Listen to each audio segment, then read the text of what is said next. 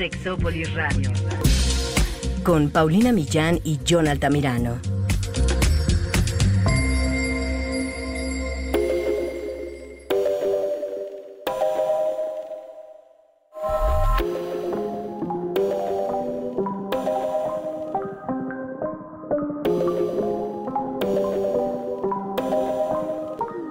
¿Será que esta pandemia del COVID-19 alias coronavirus ha cambiado por completo nuestra vida sexual y de pareja? ¿Será que estos cambios son iguales para todas las personas? ¿Será que estos cambios solo son temporales o serán permanentes? ¿Es verdad que el sexo es más placentero o todo lo contrario? ¿Qué está pasando? El día de hoy vamos a hablar de sexo, pareja y coronavirus. Quédense, este Sexopolis se va a poner muy bueno. Yo te quiero, pero déjame eso se te ve. Y si sigues, pues agárrate. Que esta chica no la vuelva a ver. Yo te quiero, pero déjame. No me amas, eso se te ve. Y si sigues, pues agárrate. Que esta chica no la vuelva a ver. Solo quiero ser. Hola, ¿qué tal? Bienvenidos y bienvenidas a, bueno, una cabina donde yo estoy compartiendo con Jonathan de manera remota en donde estamos compartiendo un silencio, pero un mismo interés por saber del coronavirus. Jonathan Altamirano, ¿cómo estás? Hola Pau, qué gusto estar de nuevo aquí con nosotros, con todo el mundo. Digo, no importa que estemos a la distancia, la imaginación es lo que siempre cuenta. Ya te vi con tu súper escote del día. Ya. Ay, chiquita. Tú tan hermosa como siempre, mi amor. Ay, muchas y sí con, con, un tema que, híjole, sí nos trae vueltos locos porque además puedo coger o no puedo coger, puede estar o no puede estar, qué onda con mi vida, cómo la voy a vivir, y bueno, y así un largo etcétera. Claro, sí, pero y es que, bueno, ahora que se hicieron algunas medidas para sexo, ¿qué, qué decir? Protegido, seguro. Sexo seguro y protegido. Sí, de en esta pandemia las pusimos por ahí, no sé si fue en Twitter que las creo que sí, pero si no está en el Instagram o y si no en la página del Instituto Mexicano de Sexología, digo ahí donde, vienen todos estos lineamientos famosos. Pero más allá de eso, la pregunta, bueno, de hecho, nosotros les lanzamos una encuesta tanto por Instagram como por Twitter para saber si realmente ustedes pues que eso, o sea, ¿qué les estaba pasando? Si tenían más sexo, si se sentían más cachondos, más calientes. Por ejemplo, en Twitter, hasta, hasta este momento que ya lleva bastante la, la encuesta en línea, la pregunta específica era, ¿cómo está su libido o ganas de tener relaciones sexuales durante esta cuarentena? Para el 49%, según lo que nos han dicho, esto ha aumentado, o sea, están más ganosos, más calientes está sus ganas de tener relaciones sexuales ha disminuido para el 27%, o sea, para el 49% aumentado, para el 27% ha disminuido y está igual para el 24%.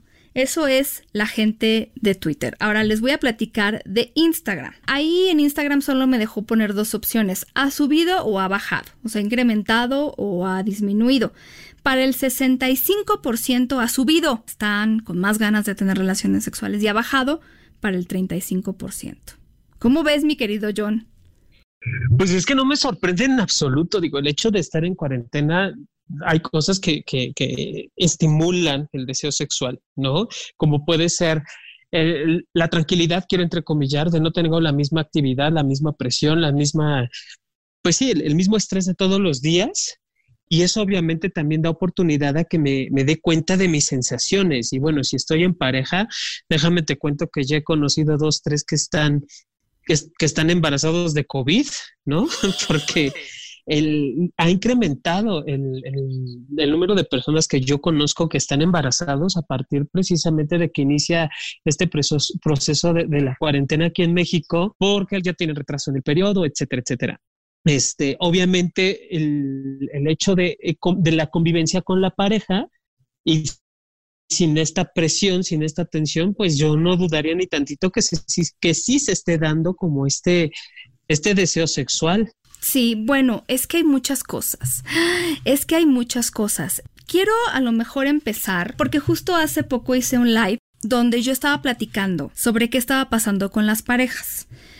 Yo les compartí una, bueno, en el perfil de Two Minds Therapist, que es una terapeuta, me parece que de Querétaro, de México. Bueno, entonces estaba, ella compartió una investigación. La verdad, no dio más detalles de dónde se habían hecho, con quién se había hecho, y, y ya viéndola así como un poquito más con lupa, ya ven que yo me dedico a la investigación, entonces soy un poco especial para eso, pero eh, sí hay algunas cosas que me parece que tendría yo preguntas al respecto, como que no viene toda la información y en algunas no vienen los porcentajes, pero bueno, de todas maneras es una cuenta que me gusta.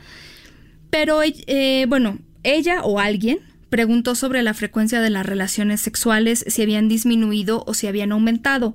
No me queda claro si preguntó si se habían quedado igual o no, pero bueno, el resultado que se presenta en esta cuenta es que para el 63% de las personas en cuarentena con pareja, las relaciones sexuales han disminuido y para el 37% han aumentado.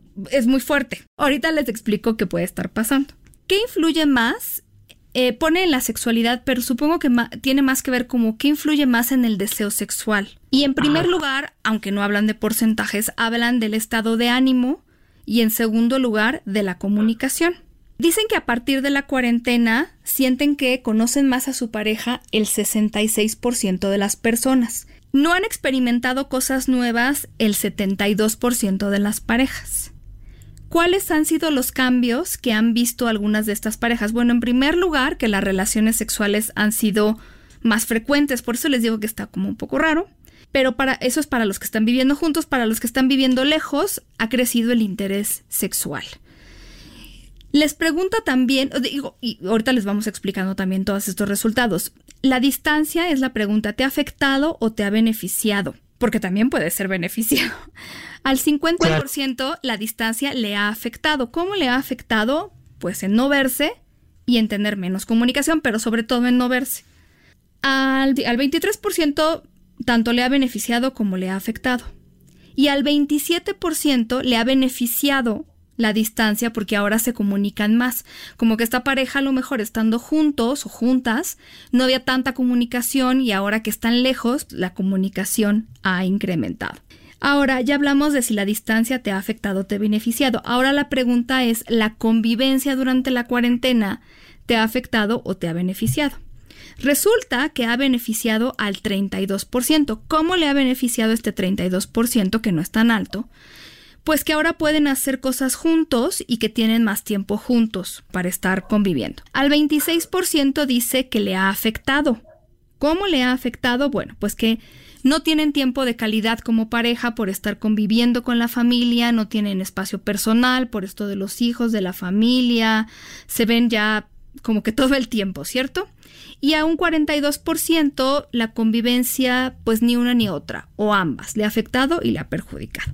Entonces aquí es donde empezamos con muchas cosas interesantes e independientemente de la investigación, mi querido John, porque por ejemplo a mí di estos datos en un live ahora que hice con la maestra Laura Pires que me decían, ¿cómo es posible que conviviendo disminuya el sexo? Pues sí es posible, oigan.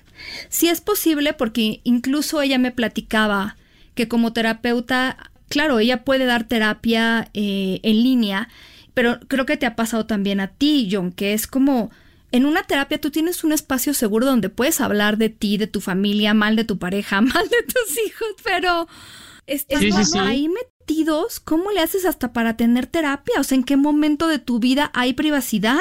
Sí, hay, hay, hay casas o hay espacios donde el hacinamiento es tal o la convivencia es tal que sí dificulta el espacio de soledad o el momento de, soledad. De hecho, compartiéndote algo que he, tenido baja de clientes por lo mismo, porque dicen, sí, tengo internet y tengo todo, pero no tengo un espacio seguro. No tengo un espacio para poder hablar de mis cosas. Me platicó una amiga que de plano se fue ahí al coche a, a, a la terapia, porque, pero ¿te imaginas? Sí, sí está complicado. Es, esa parte sí está complicada. Y mira, ahorita que mencionabas acerca de estos números, eh, yo, yo leía un, un, tema de que hay parejas que sí, quienes están en la distancia han mejorado, quieren comillar de una u otra manera su comunicación y su, y su relación con esta necesidad y deseo de verse. Claro, crece el deseo de verse y también la comunicación es que, a ver, mm, a veces hay esta ilusión de que como vivimos juntas o juntos, ya estamos teniendo tiempo de calidad y nos estamos comunicando para nada.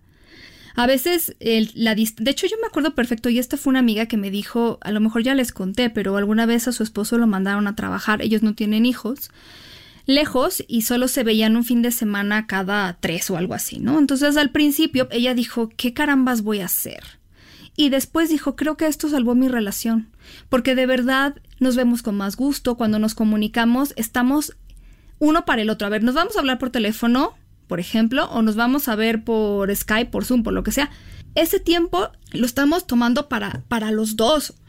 Este es el momento en que tenemos para vernos a la cara, donde ya dejé a un lado todo y te estoy viendo y te estoy escuchando exclusivamente a ti, cosa que tal vez no hacíamos cuando vivíamos en pareja. Porque entonces también los mensajes ya son, o sea, tienen que ser más concretos, o sea, tienes que estar prestando atención porque te obliga a contestar. Son muchísimas las cosas. A mí para nada se me hace raro. Y porque a veces el objeto de deseo, ya lo decía Esther Perel, no es el que tienes todo el tiempo encima de ti y que creo que es lo que le afecta a algunas parejas que están conviviendo juntos. O sea, no es que ya no te guste tu pareja, es que para que tú desees una persona no puede estar tan lejos que nunca se vean porque entonces pierdes el deseo o tan cerca y encima de ti que tampoco los veas porque como están encima de ti no logras verlos a la distancia. Ahora sí que es así, es una sana distancia y es una sana distancia que Estel Perel, esta autora que habla tanto de la sexualidad, ya había descubierto una sana distancia para poder tener a la pareja, verla, pero que no esté encima ni que esté tan lejos. Eso es una cosa muy impresionante. Sí, el, poder estar cerca de la pareja o distante, sí, el estar cerca sí genera, eh, perdón, cuando estamos distantes, ay, ya no sé lo que estoy diciendo, Paulina, cuando estamos distantes sí nos genera como esta sensación de no sé si sea también como de vacío, como esta sensación de, no estoy en esta sana distancia, esta sensación de dónde estás, que también te requiero ver, también te requiero a mi lado. Y sí, pocas veces eh, eh, es satisfecha esa necesidad ahorita en esta temporada, ¿no? Que, de verdad sí quiere estar con la pareja y además con todos los movimientos sociales que hay, Pau. O sea, no solamente es la cuestión de la, del COVID, sino toda la tensión social que hay con respecto al mismo tema que la, que la misma eh, sociedad nos está orillando a mantenernos ajenos y distantes unos de otros.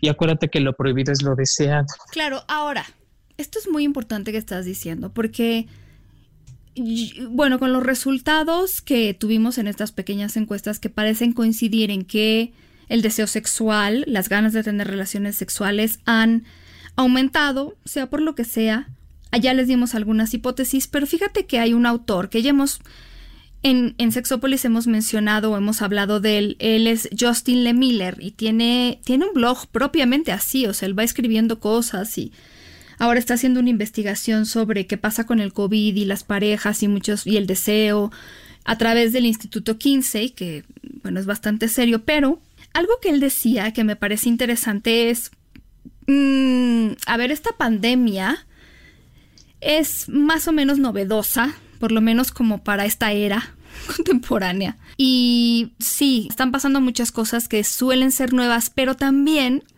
sabemos de situaciones más o menos parecidas en las que reaccionamos o podríamos reaccionar más o menos de la misma manera. Él habla concretamente de la teoría del manejo del terror o de la teoría del manejo del miedo. Él empieza diciendo que, bueno, obviamente dos personas pueden reaccionar a una misma situación de manera diferente. Cada persona, yo diría, puede reaccionar a una misma situación de manera diferente. Y nada es, ya lo habíamos hablado en el podcast de imagen corporal, nada es más sano que, o sea, en el sentido de no hay una única manera sana de pasar una cuarentena o no venimos con manual para muchas cosas en la vida y menos para esto. Pero bueno, él decía, cuando nos enfrentamos al peligro, a la idea de algo que nos puede pasar.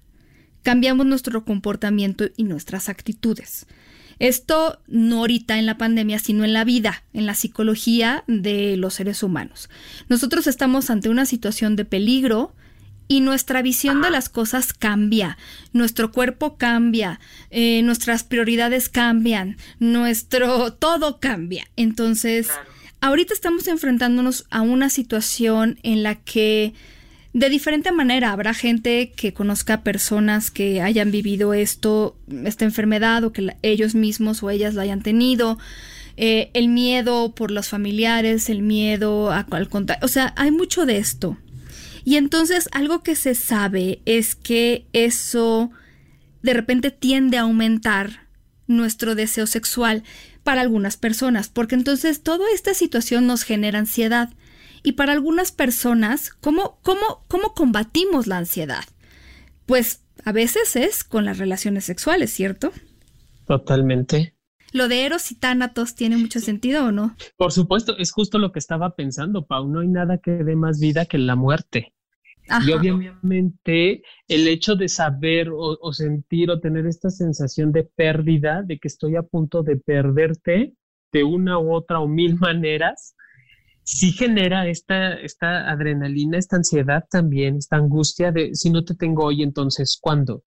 Y obviamente eso es lo que genera también sensaciones, eh, perdón, relaciones sexuales muy placenteras. Estamos ante un, ante un peligro, quiero entrecomillar, ante un peligro inminente. No sé si sea ahorita, no sé si, si sea después. Y obviamente cuando estamos frente a este peligro inminente, pues, ¿qué puedo hacer? que si tengo en mis manos? Me tienes a mí, pues vamos a tener este encuentro que nosotros podemos, eh, que, además lo podemos calmar. Y sí, va muy acompañado de ansiedad, como bien dices, Pau, pero tiene que ver por esta situación de, del, del no sé hasta cuándo vamos a estar así o podremos estar así. Sí. Y no necesariamente lo, lo, distinguimos. A veces la ansiedad está muy por debajo de nuestro nivel consciente y no sabemos lo que está generando. A veces de verdad solamente hay gente que me dirá, no, pues es que la verdad yo sí tenía muchas relaciones sexuales y ahorita en el encierro no. Pues sí, se entiende. Ese cambio te hace desear todavía más. No, pero bueno, si se están preguntando de las muchas cosas que pueden estar pasándonos, también es esa. Es decir, eso incluye también a las personas que se están masturbando más. Eh, a lo mejor sí es porque mm, se les antoja el sexo, porque no tienen a la pareja cerca, la pareja está lejos, eh, lo que sea, pero también es el resultado de todo esto. Fíjate que él mencionó un bueno, dos estudios, uno del 2000 y otro del 2004. El, eh, los autores de uno es Goldenberg y del otro es un nombre mm, compuesto Taub, Taufman Ben Ari, difícil de pronunciar, pero bueno, son experimentos al final que ponen a los experimentos psicológicos en los que se enfrentan a las personas a su propia muerte. Les, por ejemplo, en un experimento en particular les decían, o sea, los inducían a pensar en la propia muerte, ¿no? Es como una fantasía guiada. Entonces, lo que veían es que el deseo sexual de las personas, después reportado por ellos y ellas, incrementaba pero sobre todo incrementaba en las personas que ellos ya habían ubicado con mejor imagen corporal o imagen corporal más positiva y también con actitudes más positivas hacia la intimidad física. Entonces, para estas personas que tienen como más contacto corporal y todo esto, el sexo se vuelve un mecanismo de defensa para la ansiedad. Para otras personas no es el sexo y será otra cosa. Por ahí tantos memes de que si quédate en tu talla, de que si en lugar de quédate en tu casa, quédate en tu talla. O sea, de que, de que coman por ansiedad, pues también se da esto. Comemos o tenemos ganas de relaciones sexuales o alguien que se ha dedicado al ejercicio. Son respuestas. Ahí, por ejemplo, eh, él decía algo que es interesante. La respuesta sexual humana es un modelo dual. Nosotros hemos hablado de esto en el programa. Es decir, hay cosas que nos van a excitar equilibradas con cosas que nos van a inhibir nuestra excitación sexual. Es como él bien decía, el pedal del acelerador y el pedal del freno. El, pedal, el pedal del acelerador es todo eso que nos prende y el pedal del freno es todo lo que nos inhibe. Él dice, hay gente que tiene parcialmente siempre el pie en el acelerador y hay gente que siempre tiene parcialmente el pie en el freno. Eso, eso me encantó porque me sentí identificada. Y, y, tanta gente que conozco, hay gente que de verdad necesita muy poco porque como tiene parcialmente el pie en el acelerador, cualquier cosa es como vámonos y hasta el fondo. Y hay gente que más bien lo tiene parcialmente en el freno, entonces que le cuesta más trabajo como que echar a andar la máquina, ¿sabes? Un poco así. Es una cosa muy extraña, pero sí tiene sentido. Y entonces en la ansiedad eh, podemos parar por completo, o sea, que la ansiedad nos diga, vamos a quitar completamente el pie del acelerador y de todo, o, o meter el pie por completo. Y entonces la gente que está más hacia el sexo no es mi mecanismo para manejar la ansiedad, más bien lo que tendrá que hacer es distraerse de esa ansiedad para poder entrar en el mood o en las ganas de tener relaciones sexuales, porque lo que hay que hacer ahí precisamente es quitar la ansiedad. La ansiedad se vuelve enemiga en vez de volverse, digamos que, un medio indirecto de todo esto del deseo sexual. Eso es, eso es muy interesante. Totalmente. ¿No conoces gente que, que vive con el pie en el acelerador? Ah, sí. De, hecho, es algo como que, yo menciono mucho a veces en terapia, Pau. La, ansiedad, porque hay gente que, juzga o critica su ansiedad y dice, no, estoy mal y no la quiero y bla, bla, bla. Pero la ansiedad justamente es lo que hace que me mueva.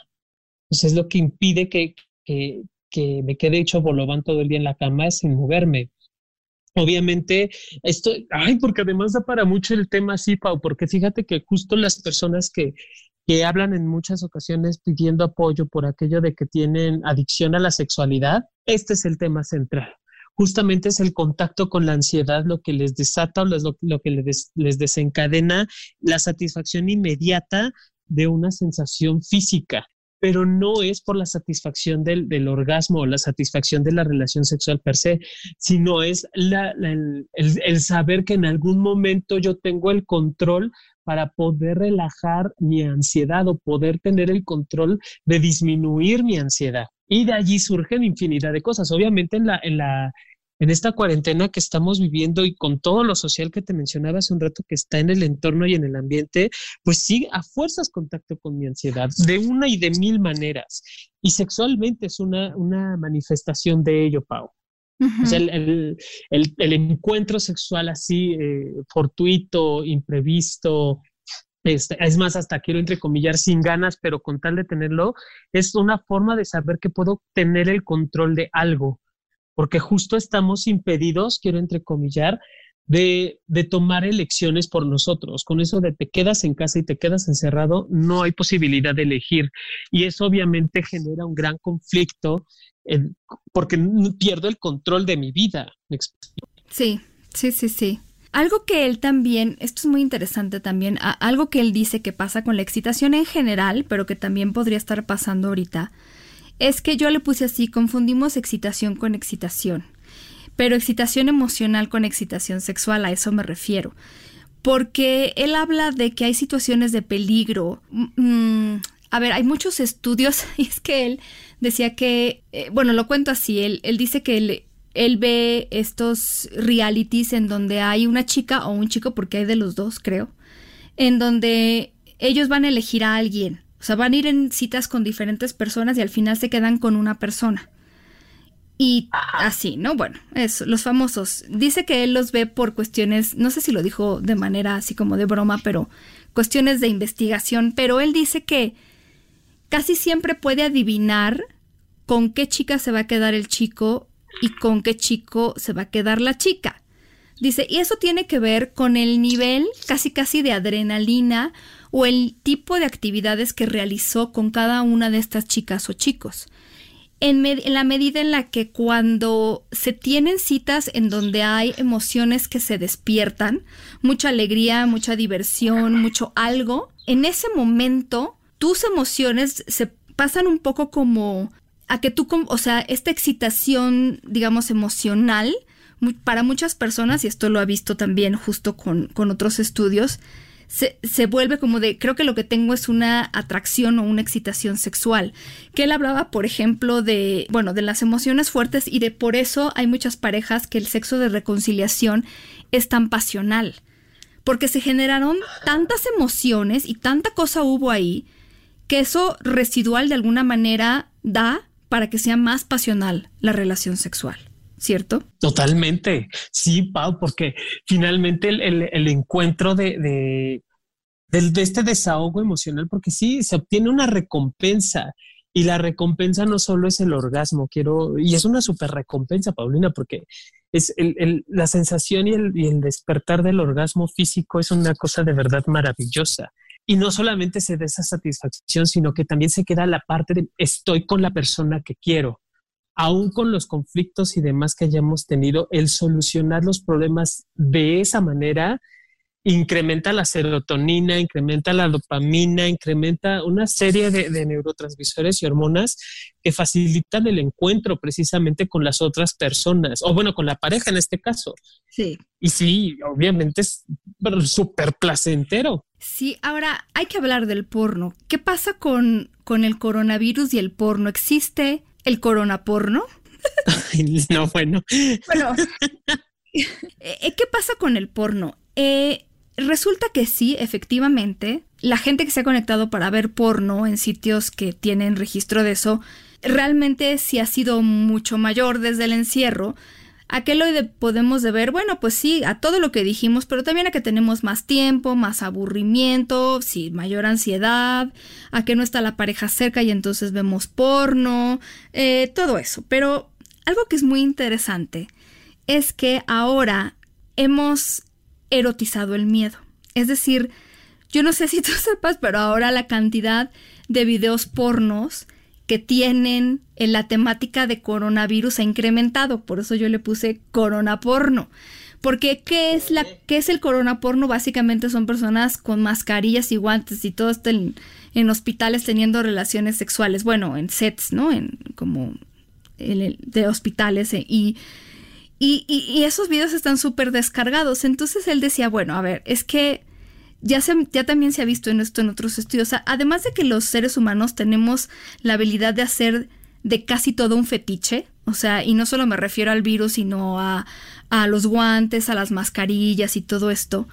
Pero, eh, pues sí, tal vez a lo mejor tenemos este tema del miedo y después estamos excitados pero a la vez estamos viendo las noticias, pero a la vez luego vemos a alguien sexy con su tapabocas. O sea, ya confundimos una cosa con la otra. Entonces, eh, yo, yo también creo que es porque tiene mucho que ver también ahí el hecho de que yo los veo como videos más actualizados, más reales a lo que yo estoy viviendo a lo mejor a la gente, algunas personas que les gusta ver porno, también les gusta fantasear que esa escena pudiera estar llevándose a cabo eh, en este momento en su vida y entonces es mucho más realista ver a alguien con mascarilla que a alguien no. Yo cuando ahorita estoy viendo hasta series en donde hay mucha, mucha gente reunida, digo, ay, esto obviamente no se grabó hace poco, ¿verdad? Entonces como que eh, te presenta la realidad de una manera diferente y además siento, esa es otra de mi apreciación, que al final todo esto de la pandemia se ha vuelto también un tabú. El sexo es un tabú, pero también esto, y es una manera de quitarle ese tabú, el poder decir, bueno, ¿y qué pasa si sí usamos las mascarillas y los guantes y todo, pero después ya, nos damos con todo, ¿no? Que, que no, se, se, ha hecho menos porno ahora justo porque las personas que hacen porno normalmente no es que convivan juntas todas, entonces a algunos les da miedo como a todo mundo el contacto con otras personas, pero sí creo que que además es más novedoso el corona porno. Yo no sé, yo no sé si lo vería, pero podrías dejármelo de tarea, mi querido John. Fíjate, yo, yo estaba viendo con respecto a esto del porno Pau, estaba viendo y me acordaba mucho que por ahí de principios del de milenio, poquito antes, poquito después, con estas famosas fiestas barbaqueras, ¿no? En el ah, argot que hay en la comunidad de San Francisco, habían quienes se les llamaban book chaser, ¿no? Que eran cazadores del bicho. Y, de VIH, ¿no? Ajá, de VIH.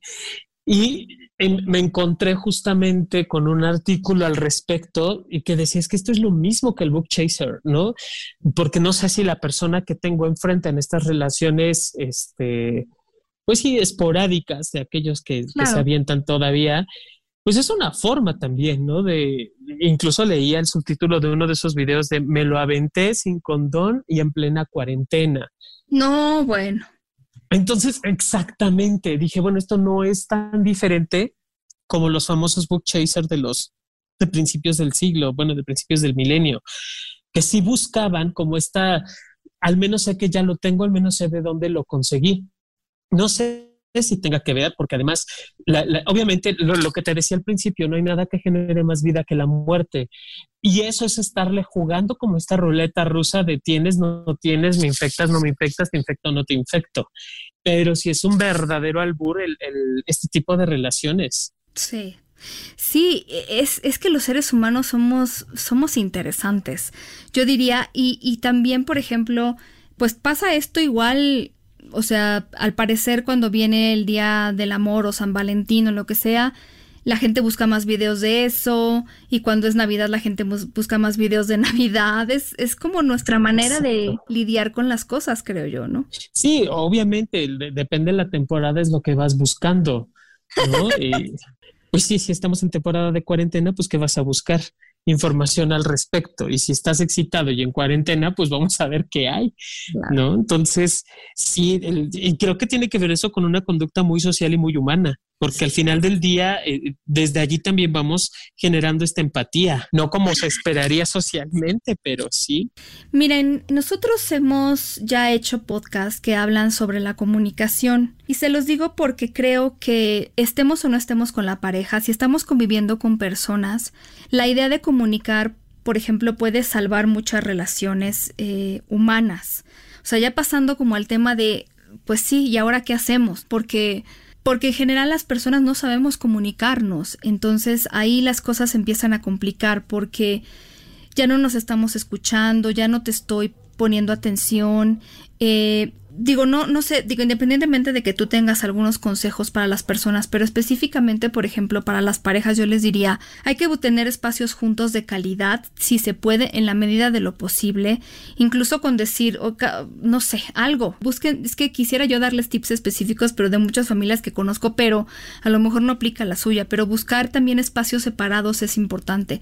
Aunque sea pónganse los audífonos para escuchar Sexópolis, pero váyanse a un rincón, o sea, no importa lo pequeño del lugar, porque también necesitan un poco aislarse porque si no se van a volver o ya están medio locos, medio locas porque sí hay que equilibrar esta parte.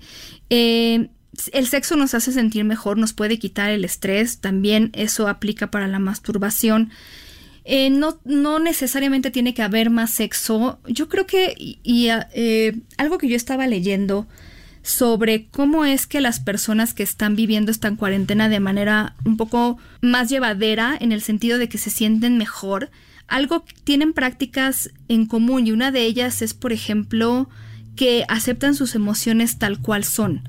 Es decir, hoy me siento deprimido, hoy me siento productivo, hoy me siento improductivo, hoy me siento tonta, hoy me siento lista. O sea, todas las emociones son naturales, son normales, están bien.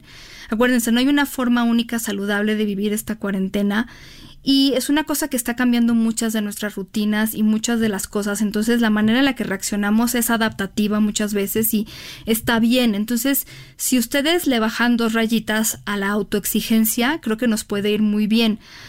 Digo, de una vez les digo, otra de las cosas que se encontraba en estas personas es que limitan su tiempo de ver noticias tal vez solo rescatando las noticias más relevantes del día o de los últimos dos días, y saben a qué medios exponerse y de dónde sacar la información, porque ya se ha dicho mucho que muchas de las noticias de los grupos de WhatsApp son falsas.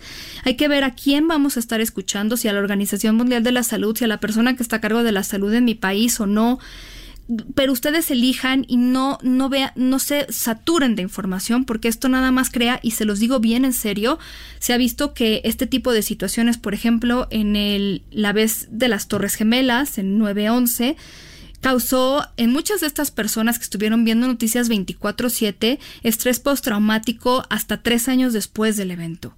Digo, claro, el evento no es que no haya ayudado, pero vamos. Eh, también entender, esto es súper importante, yo ahora sí que cuando uno estudia psicología se lo enseñan desde muy temprano en la vida, esta famosa pirámide de Maslow, ¿te acuerdas, John? Ajá. Porque si ustedes la buscan en internet, es una pirámide, digo, con sus cosas, ¿no? Pero la base de la pirámide es como las necesidades más básicas.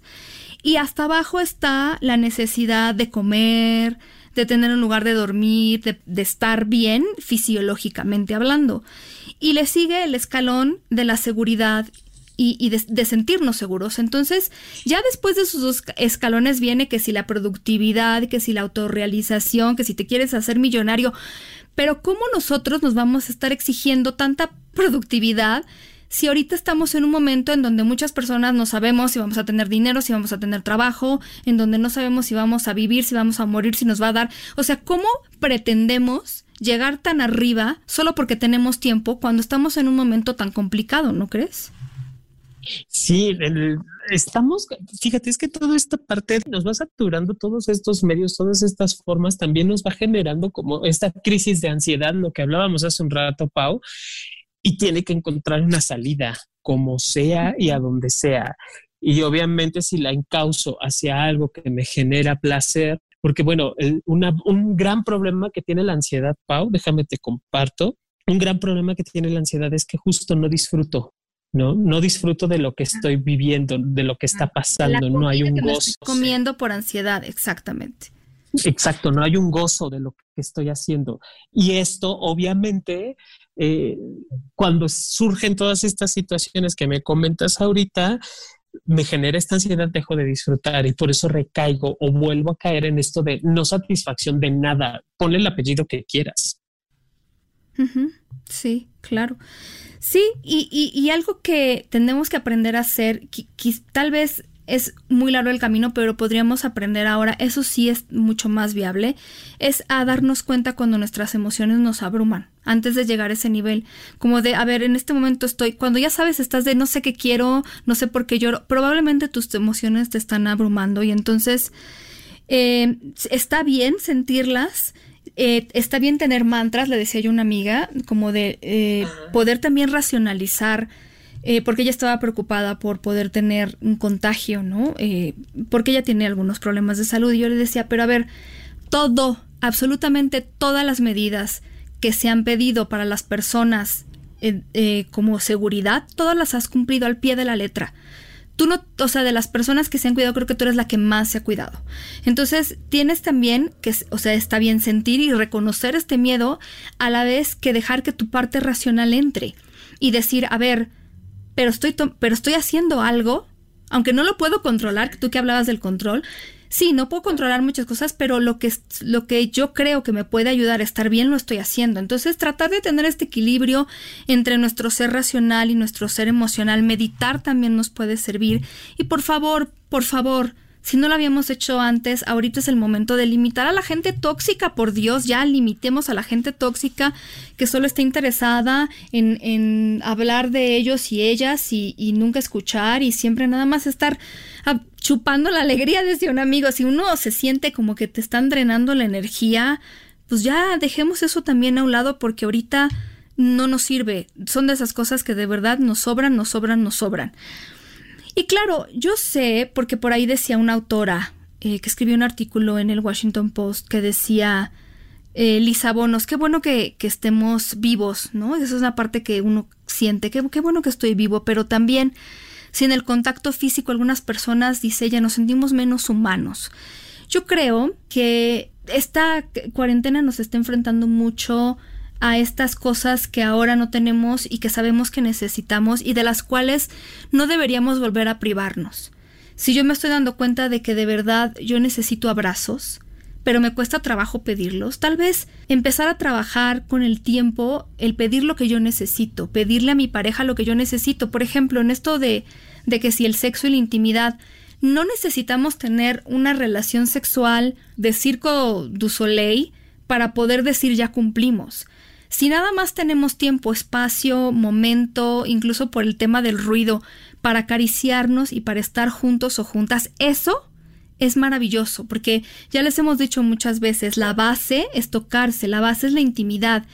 Podemos perder la penetración, las 50.000 posiciones del Kama Sutra, que no, no son tantas, pero bueno, pero tocarse y la intimidad es importante. Y la intimidad también implica que yo pueda hablar de cómo me siento y que sepa que alguien me va a escuchar a la distancia o no. Sí, claro, y que, pero qué triste, digo, qué bueno que al final del día nos estemos dando cuenta de esto, si, si lo estás viviendo, si le estás, eh, tú, tú que le estás dando voz a esta parte, Pau, pero es ay, como, sí, lo, digo así, qué triste es llegar a estos puntos para poder darme cuenta de todas las necesidades afectivas que tengo. Pero si ya te diste cuenta, como bien lo mencionas, hay que hacer. No podemos quedarnos parados esperando nada más a ver qué, se, qué, es lo, es lo que está por venir, ¿no? Entonces, si, si ya estoy viviendo como con esta ansiedad, con esta, con esta preocupación, ya me di cuenta que a veces ni el porno me satisface, creo que también, y por eso también nos dicen, ¿no? hay que estar dentro de casa. Y dentro, dentro de casa no solo se refiere al espacio físico, sino quédate contigo. Por eso también el aislamiento. Aprender a quedarnos, aprender a, a saber igual. esto que decías acerca del, del, del de la masturbación, ¿no? Es una gran oportunidad que tengo como para descubrirme en mi sexualidad también y no darla por hecho dejar de dar las cosas por hecho eh, en la pareja y demás. Vaya, cada quien decidimos si lo vemos como la gran tragedia o una gran oportunidad. Sí. Y miren, tres cosas finales. La primera, busquen podcast que nosotros ya hemos hablado de que la comunicación, esto les puede salvar mucho ahorita, eh, porque bueno, si hablamos de la comunicación ahorita ya no terminamos, pero eso, si están a distancia, uno de los primeros programas que se empezaron a subir a Spotify, SoundCloud, iTunes, tiene que ver con las parejas a distancia, con el amor a distancia y dimos varios tips. Escúchenlo porque eso les puede ayudar ahorita. A lo mejor este, que no, no, viven en diferentes lugares, pero sí ahorita en diferentes casas. Y eh, yo ya les había ofrecido una serie de preguntas que ustedes le pueden hacer a su pareja. Sobre todo, estas no son sexuales, tengo algunas sexuales, pero estas no son sexuales si las quieren. Yo les había dado mi correo que es investigación arroba imesex.edu.mx. Ya espero podérselo subir pronto también a Instagram. Pero bueno, de cualquier manera, eso les puede ayudar y, y, son preguntas, estas preguntas específicas de pareja, que si ustedes no tienen pareja o están en solitario, también las pueden hacer a ustedes mismas o a amistades. ¿Por qué no en sus grupos que luego tienen mandar esa pregunta y que nos contesten vía texto o vía mensaje y empezar a conocer a las personas que queremos y que decimos amar, pues un poquito más profundo, ¿no? Se supone que traté de que fuesen preguntas no tan comunes y corrientes. Digo, Jonathan conoce el listado, pero, pero sí podría ser eso. Al final de cuentas, no se presionen en el querer hacer todo o querer hacer algo importante, ya dejen eso atrás. Más bien concéntrense en todos los pequeños logros que tengan estar vivo es uno de ellos, levantarse en la mañana es uno de ellos. Y sí, concéntrese en las cosas que les pueden sumar y no restar. Eh, y preguntarse para qué, para qué, ¿no? Es que tienes que tener un negocio, ¿para qué? es que tienes que haber leído un... ¿Para qué? Si la respuesta es para divertirme, para pasarla bien, para... Qué bueno, hágalo. Pero si es porque los demás me dicen que eso es lo que tengo que hacer, olvídalo. Exacto. Sí, aquí es, aquí es hacia dónde voy, hacia dónde me dirijo y qué quiero hacer con todo esto. Es la, la, la, manera, no hay, no hay otra. Si, si yo no logro cuestionarme que, vaya, tenemos tiempo de sobra para reflexionar, pero si yo no me doy este tiempo para hacerlo, híjole, entonces de nada está pasando la, la cuarentena, no encerrados. Pues sí, eso es un hecho. Y acuérdense que siempre pueden oír Sexópolis y los programas atrasados. Mientras tanto, nosotros nos despedimos. En el próximo podcast vamos a tener un invitado súper especial que nos encanta y nos va a decir cosas muy interesantes. Así que no se lo pueden perder. Ustedes, mientras tanto, se me portan mal en lo que, en lo que se pueda. Se me cuidan muy bien, sobre todo ahorita, y nosotros sí. nos vemos hasta la próxima. Un beso, mi querido John. Un beso, Pau, y saludos a todos y a todas. Saludos a Jessie. Saludos. Bye. Bye. Mua.